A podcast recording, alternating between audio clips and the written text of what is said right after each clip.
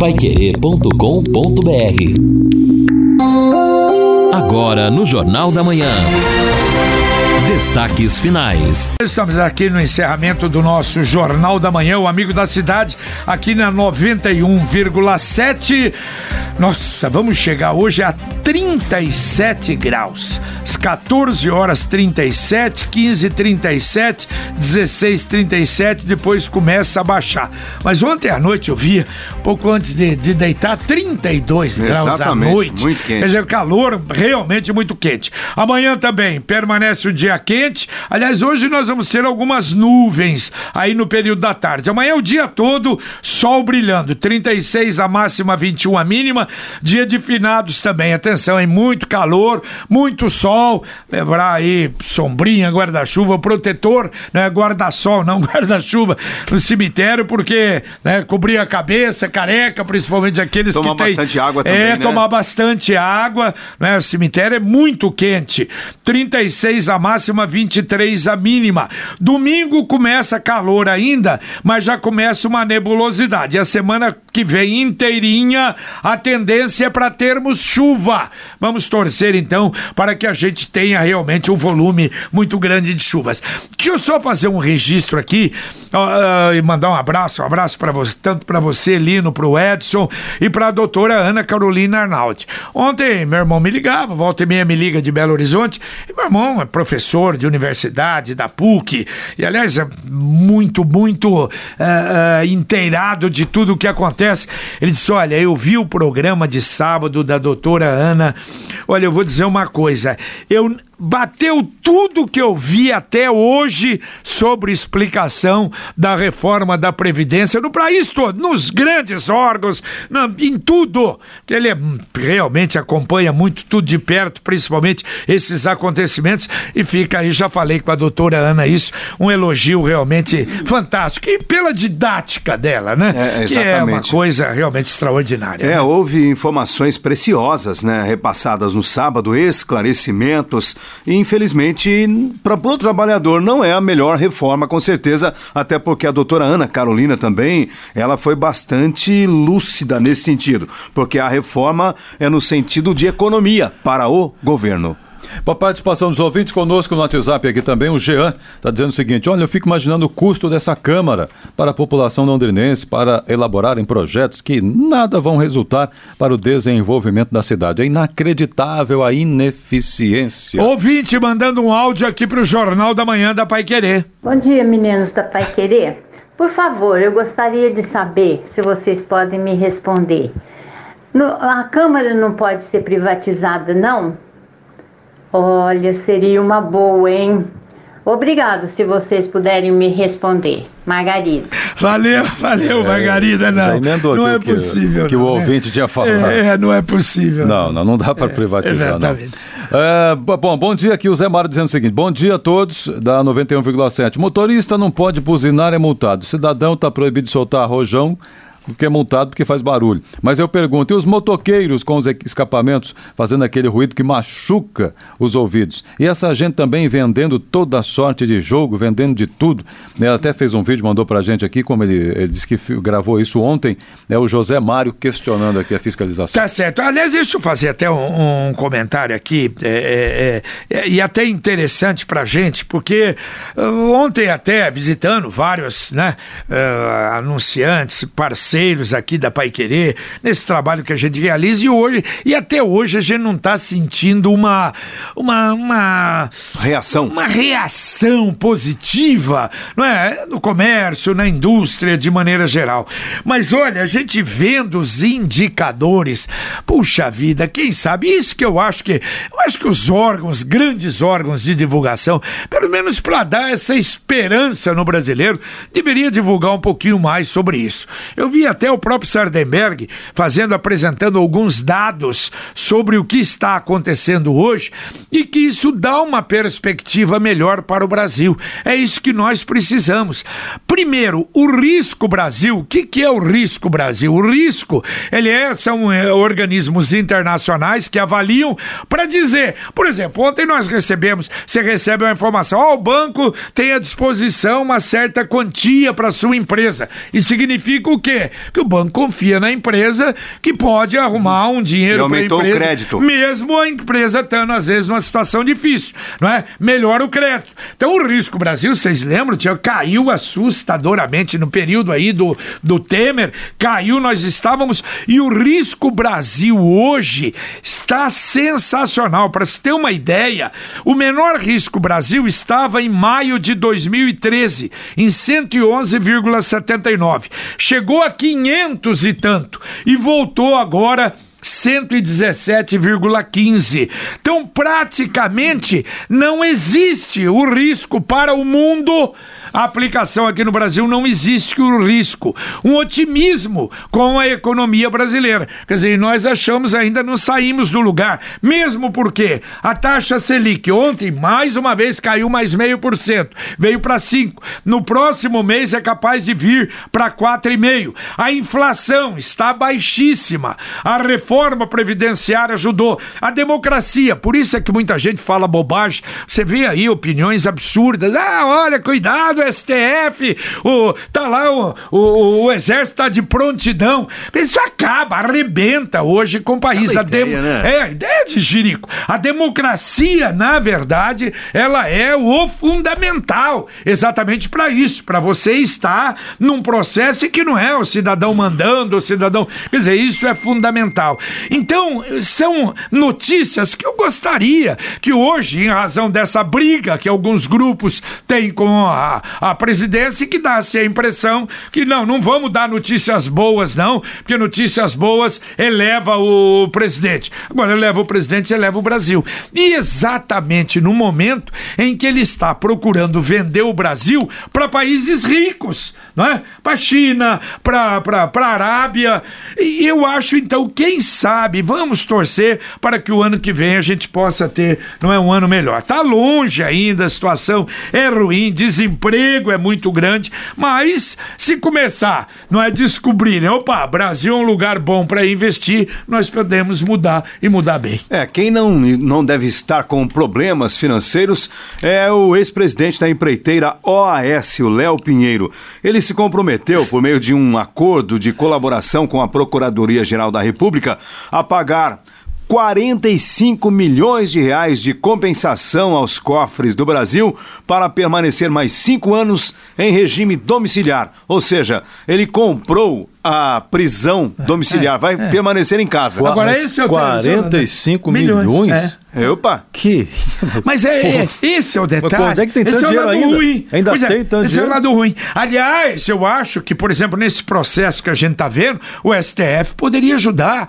Quer dizer, apertar ainda mais o problema da justiça no Brasil, apoiar a Lava Jato, porque isso também ajuda lá fora a mostrar: opa, o país está tomando vergonha, está tomando jeito, né? É, e é isso que a gente quer que aconteça aqui no Brasil. O Carlos Costa mora no centro diz assim: moro em Londrina há mais de 20 anos, estou abismado com a quantidade de pedintes na cidade. Na hora que resolverem se unir, vamos ter uma Cracolândia.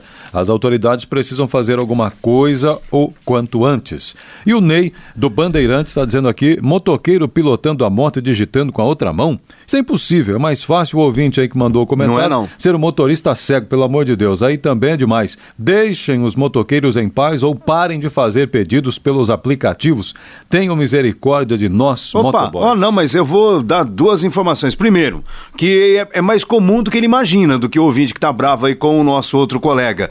É, às vezes a gente percebe também que motorista, que motoqueiro, de repente fazendo entregas, mas não conhece muito bem a região, e aí ele vai ali pilotando, às vezes com a mão só, tentando achar o caminho. É um absurdo, Edson, mas infelizmente acontece. Outra situação. Então vamos lá. Não, e outra coisa, porque realmente é o caso do, do, do Uber. Sim. Como é que é o do, do Uber, do aplicativo? Ele fica com o aplicativo Exatamente. na frente ali, tá dirigindo, ele tá. Por quê? Porque ele não Ele conhece, ué. Não é o taxista Ele vai que é. atualizando tem experiência, ali, ó. atualizando. não é? e, e, e na, e na moto é a mesma coisa. É, né? exatamente, JB. Uma outra informação, quando você faz o seu cadastro no Uber, o, o próprio aplicativo já te indica ali algumas opções, Edson. Por exemplo, tem crescido muito a entrega é, de comida, né, por meio de bikes Sim, e até a pé. E aqui em Londrina, eu não sei se funciona. Mas eu, por exemplo, vou, e não sou um, né, muito usuário disso, não, não sou de pedir muita comida pronta. Raramente eu faço algum pedido, mas da próxima vez que eu for utilizar, eu vou pedir para que alguém entregue de bicicleta, porque a bicicleta não faz barulho. É uma maneira que a gente pode encontrar de tentar diminuir este, né, este tormento na nossa cabeça. O Reinaldo Fulan está pedindo passagem exatamente tratando desse assunto lamentável, né, que nós registramos no começo do Jornal da Manhã, esse problema aí com a esposa que foi assassinada do Agnaldo Rosa, ele que está também no Hospital do Coração, é uma, uma cirurgia de emergência aí também foi esfaqueado. Vamos ver se temos mais informações. Você, Reinaldo. E nós voltamos a falar aqui do residencial Vale do Cambezinho, aqui na Avenida das Américas, onde uma tragédia aconteceu no final desta madrugada. A dona Cirlei Bueno Silva, de 52 anos, foi morta com vários golpes de faca. O marido dela, o ex-secretário de obras do município de Londrina, Agnaldo Rosa, de 62 anos, também foi brutalmente ferido. Porém, o Agnaldo foi socorrido com vida e levado para o Hospital do Coração. A Polícia Militar aqui no local, a Polícia Civil e também a perícia. O doutor José Denilson, perito do Instituto de Criminalística, acaba de deixar o local e, e, e fala com a gente que está aqui acompanhando essa movimentação. Vamos ouvir a palavra do, do perito. É, um exame de local de morte ali, onde num apartamento, né? Onde moravam três pessoas, a, a mãe, o filho e o, e o padastro, né? É, foi encontrada a mãe morta na, na cama, o padastro teria sido ferido, sido socorrido, né? E o, o, menor de 15 anos teria se ausentado do apartamento. Doutor, pela cena encontrada no interior do apartamento, qual a indicação preliminar? É, um, foi uma, uma morte aí, uma, uma agressão por objeto por faca, né? Ela teria uma lesão ali na, na região da, da barriga, teria uma nas costas e uma no, no joelho. E foi encontrada ali numa cidade de, de dormir na, em cima da cama mesmo. Ela estava dormindo então? É, ela estava na, na cama, né, no leito, no leito de dormitório. A faca foi encontrada? doutor? É, foi encontrada ali um, até um conjunto de churrasco, ali tinha uma faca ali, porém estava limpa, foi apreendida para fazer pesquisa de sangue, se teria sido aquela, né? É, no entanto, teria sido limpa, né? Não sabe, não sabe dizer se é aquela faca. Agora, é, pelo levantamento, você falou sobre o, o, estado do corpo, a forma que você encontrou o corpo na, na cama. Ela foi pega de surpresa? Estaria os, o casal dormindo? Ele surpreendeu os dois, pelo que o senhor viu ali? É, ele tava, ela estava com um traje de né, seminu ali, pra, dormindo na, na cama. E, o, o, homem, não, não sei dizer, porque foi socorrido, né? Mas foi no, no leito da cama, foi pego no quarto. O, doutor, o primeiro relato que chegou pra gente que o, o Agnaldo, né, é, estaria ferido na sala. E o senhor encontrou encontrou o corpo dela na, na, na, no quarto, né? Havia marcas de sangue nesse, nesse espaço entre a sala e o quarto? É, havia algumas gotas de sangue no, no, no sofá da sala, né? Ele teria recebido os golpes e ia ter é, aguardado socorro. A, a, a, faca foi encontrada em qual, é, qual cômodo da em, em, cima da pia, né? É um conjunto de faca de churrasco, né? Tinha o garfo, a faca e outra, é, a, o utensílio para amolar a faca. Mas sem sinal que tinha que... sido utilizado, né? É, a faca tinha man, man, manchas ali, mas como característica foi tenha sido limpa, né? Tenha sido limpa, para ser levado para pesquisa, né? Para saber se é que tenha sido aquela faca. Pode ser que ele tenha levado o objeto com ele também? Pode ser também, pode ser também. A, a certeza é que foi com uma, com uma faca, né? Foi com uma arma, com uma faca. Sinais de luta corporal, doutor? Não, não houve sinais de luta, né? É, na, na pia ali foi encontrada uma, uma máscara ali de Halloween, né? Não sei se é coincidência do dia também. E segundo informações da família ali, que, a, que ele ficava muito na internet, ficava muito bitolado nessas coisas. Algum, algum móvel assim revirado, armário, gaveta? Hum, não, não, tudo normal, tudo normal. Dr. José Denilson, perito do Instituto de Criminalística, falando conosco aqui no microfone da Pai Querer. O menino de 15 anos, filho da dona Cirlei e enteado do Agnaldo, é tido como a principal suspeita de ter praticado esse crime. Como disse o Dr. José Denilson há poucos instantes, a polícia encontrou, e ele também como perito, encontrou uma faca conjunto de um churrasco que pode ter sido a arma utilizada no crime. O celular que ficou no local, que seria do menino, também foi apreendido. E há informações de que nos últimos dias o menino vinha apresentando um comportamento estranho, o comportamento que teria sido inclusive alertado por alguns familiares. A informação que nós temos é que o menino saiu aqui do residencial como se nada tivesse acontecido e teria ido para o colégio onde ele estuda. No entanto, a polícia foi até o colégio e não o encontrou. Nós estamos acompanhando esta situação. A qualquer momento, outras informações aqui na Pai Querer 91,7. Com informação da área policial, Reinaldo Furlan. Valeu, obrigado, Reinaldo Furlan. Daqui a pouco mais detalhes do nosso Conexão Pai Querer. E, pelo jeito, ao que tudo indica mesmo, o garoto, né, o rapaz, é que cometeu é, um assassinato e o outro. Uma quase, tentativa. É, uma tentativa de homicídio, né? É, agora vamos aguardar, JB, e seria importante mesmo que a polícia localizasse o quanto O antes rapaz, esse adolescente, é, né? exatamente. Até para evitar qualquer outra bobagem na sequência. Esta semana, ouvintes perguntaram sobre as faltas nas escolas estaduais. Agora mudou, pode faltar, não tem problema?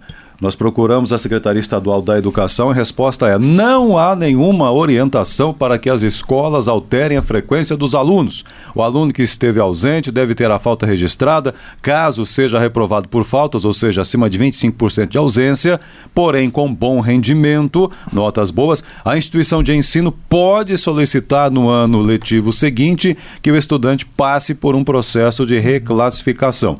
Tal procedimento já é da Lei Federal de Certo. 96. É, aí se garantido tiver boa- escolas. boas notas, Boas né? notos. Exato. É, não mudou nada. É isso, Tá ponto. bom. É porque Então tá Então não houve aquela mudança que- no É, programa. a minha mãe tinha um método infalível para evitar hum, nota baixa, Falta ausência, era uma chinelada bem dada. Resolvia facinho, viu, Camargo? Agora não pode não fazer pode isso mais. Ah, não é, e só uma última informação. O Beto Richa, que é apontado como líder de uma organiza- organização criminosa que teria desviado cerca de 20 milhões de reais em obras de reformas, construção de escolas, ele tentou pedir a anulação dos processos, mas isto foi negado. O ex-governador dizia, por exemplo, que houve perseguição política e que não havia imparcialidade do juiz. É, tomara, tomara que as coisas mudem, né? Que a justiça realmente se faça pra valer. Daqui a pouquinho, Conexão Pai Querer. Carlos Camargo, bom Cons- dia. Bom dia, JB, bom dia a todos. Conselheira eleita em Ibiporã, alvo da operação do GAECO, tem candidatura impugnada. O estudo aponta que transporte público poderia ser gratuito no país. Há uma entrevista com a londrinense que deu à luz e se tornou a mulher mais velha, a mãe mais antiga, a mãe mais velha do estado do Paraná. Vizinha de Agnaldo Rosa relata gritos no apartamento durante a madrugada e também em Tamarana, uma outra mulher foi vítima de latrocínio. Ela foi assassinada durante um assalto. Tudo isso daqui a pouquinho no Conexão Pai Querer. E atenção, confirmado, o menino já foi apreendido. Não é preso, Menos mal. né? Isso é. Exato. Foi apreendido o rapaz, menino de 15 anos, e daqui a pouco mais informações no Conexão Pai Querer. Valeu, Linão. Valeu, JB. Um abraço a todos. Valeu, Edson. Até mais, valeu. Terminamos o nosso Pai Querer, o nosso Jornal da Manhã. Vem aí o Conexão Pai Querer e a gente volta, se Deus quiser, às 11h30 no Pai Querer Rádio Opinião. Um abraço.